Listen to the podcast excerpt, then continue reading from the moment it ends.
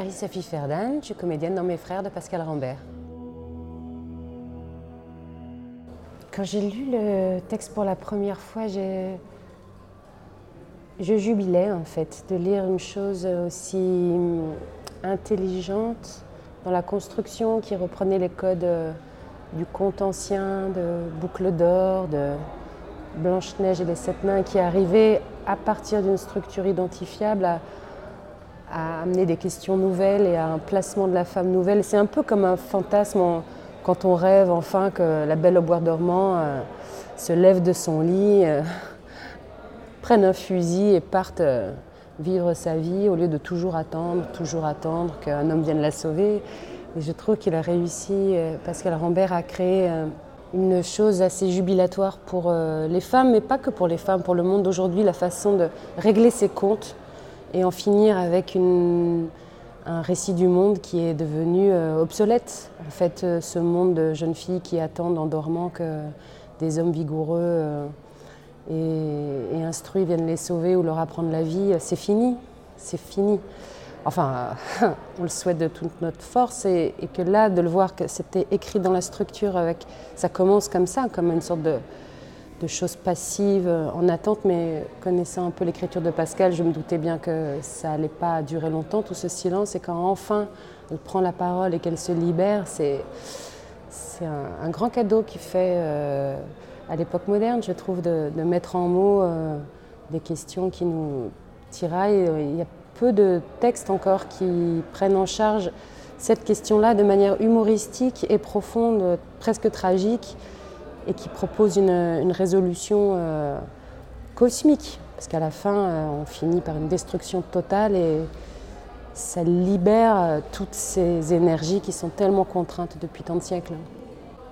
J'ai rencontré Pascal après La Mouette de Tchékov, montée par Arthur Noziciel, dans la cour d'honneur du Palais des Papes à Avignon. Il avait vu la représentation hum, je ne l'ai pas rencontré tout de suite, mais je savais qu'il était là, qu'il avait aimé le spectacle. Je jouais Nina. C'était un moment très important euh, dans mon parcours d'actrice, cette rencontre avec euh, Arthur et ce personnage. Et, et après, euh, je suis allée voir Clôture de l'amour. Et comme le monde entier, je suis tombée amoureuse de cette pièce et donc de l'homme qui l'avait écrite, qui était capable de rendre compte si magistralement de la douleur du couple. Il nous a dit très vite à Laurent Poitrenaud et moi, Laurent qui jouait Trigorine dans La Mouette, qui voulait écrire pour nous.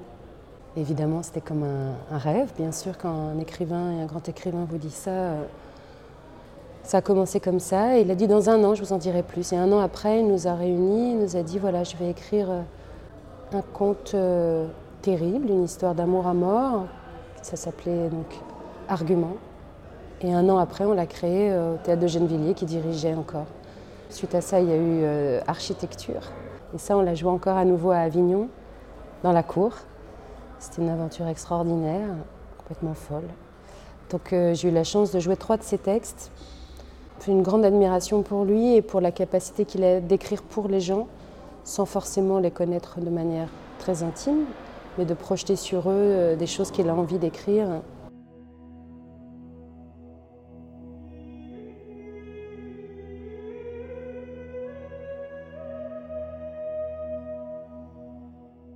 Alors Arthur, euh, ça remonte encore à plus longtemps. Je l'ai rencontré donc pour La Mouette en 2012, pour Avignon. Je crois que ça a changé ma façon de voir le théâtre en fait.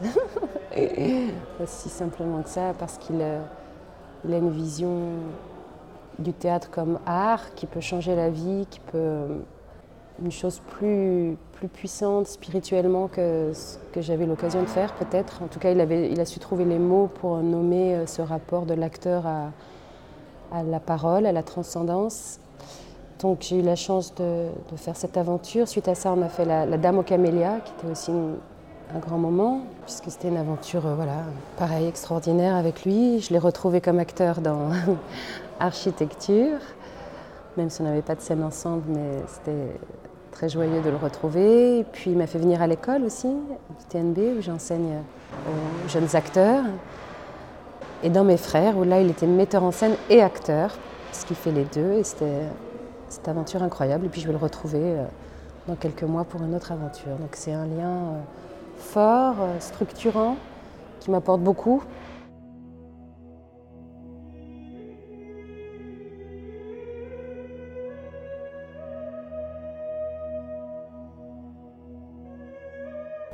Que je trouve passionnant, que je vois là d'ailleurs avec les élèves euh, en étudiant en Phèdre, en ce moment, c'est que c'est même pas de prendre le temps, je crois que c'est arrêter le temps.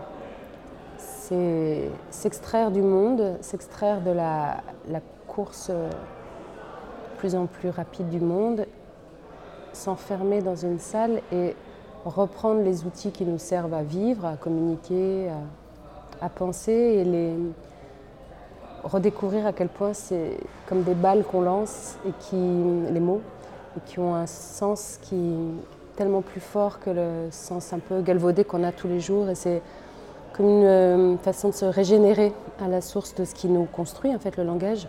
Donc c'est un lieu de jouvence, le théâtre pour moi. C'est un lieu hors temps.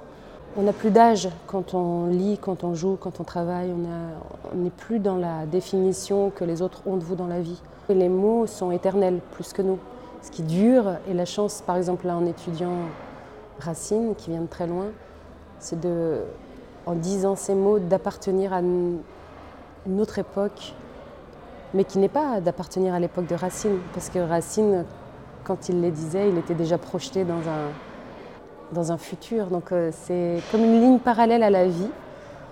J'aimerais bien étudier la, physique quantique, je crois que ça a rapport à ça, cette espèce de vibration qui a parallèlement à notre vie, où le temps et l'espace se dilatent. Je crois que le théâtre, moi j'étais nulle en sciences et j'ai jamais trop compris, mais c'est ce genre d'expérience qui nous est permise de rejouer à l'infini la même situation, de redire des mots à l'infini.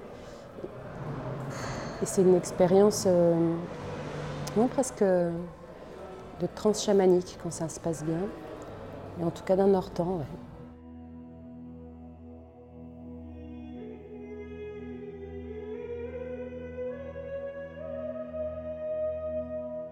Créer, c'est apprendre. Si on arrête d'apprendre, on est mort.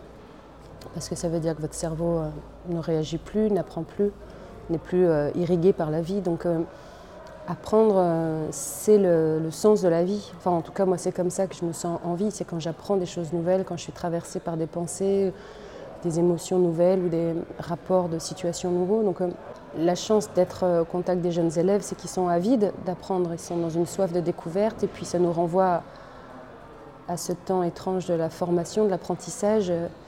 L'école, c'est le lieu où on peut tout apprendre, tout découvrir, et puis se tromper, recommencer. Il y a une liberté, une gratuité dans ce, dans ce temps-là parce qu'on n'est pas euh, jugé ou euh, déterminé par ce qu'on va faire. C'est la gratuité du geste. Et euh, ce que j'aimerais leur transmettre, en tout cas, c'est d'apprendre à apprendre.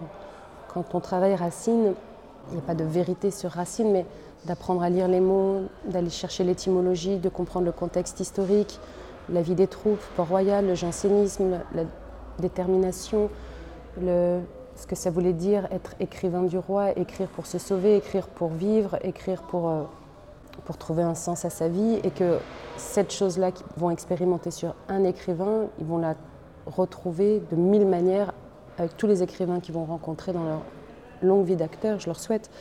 Donc c'est, oui, apprendre à apprendre, apprendre à, à trouver des clés pour se positionner face à un texte et d'être toujours ouvert dans toutes les rencontres qu'ils vont faire, bonnes ou mauvaises, pour toujours se dire là je vais apprendre quelque chose, même quelque chose de douloureux ou d'inconfortable ou de malaisant, mais apprendre c'est juste ne pas être pétrifié par le. C'est quoi l'inverse d'apprendre? C'est reculer, c'est être pétrifié, voilà, c'est ne plus vivre.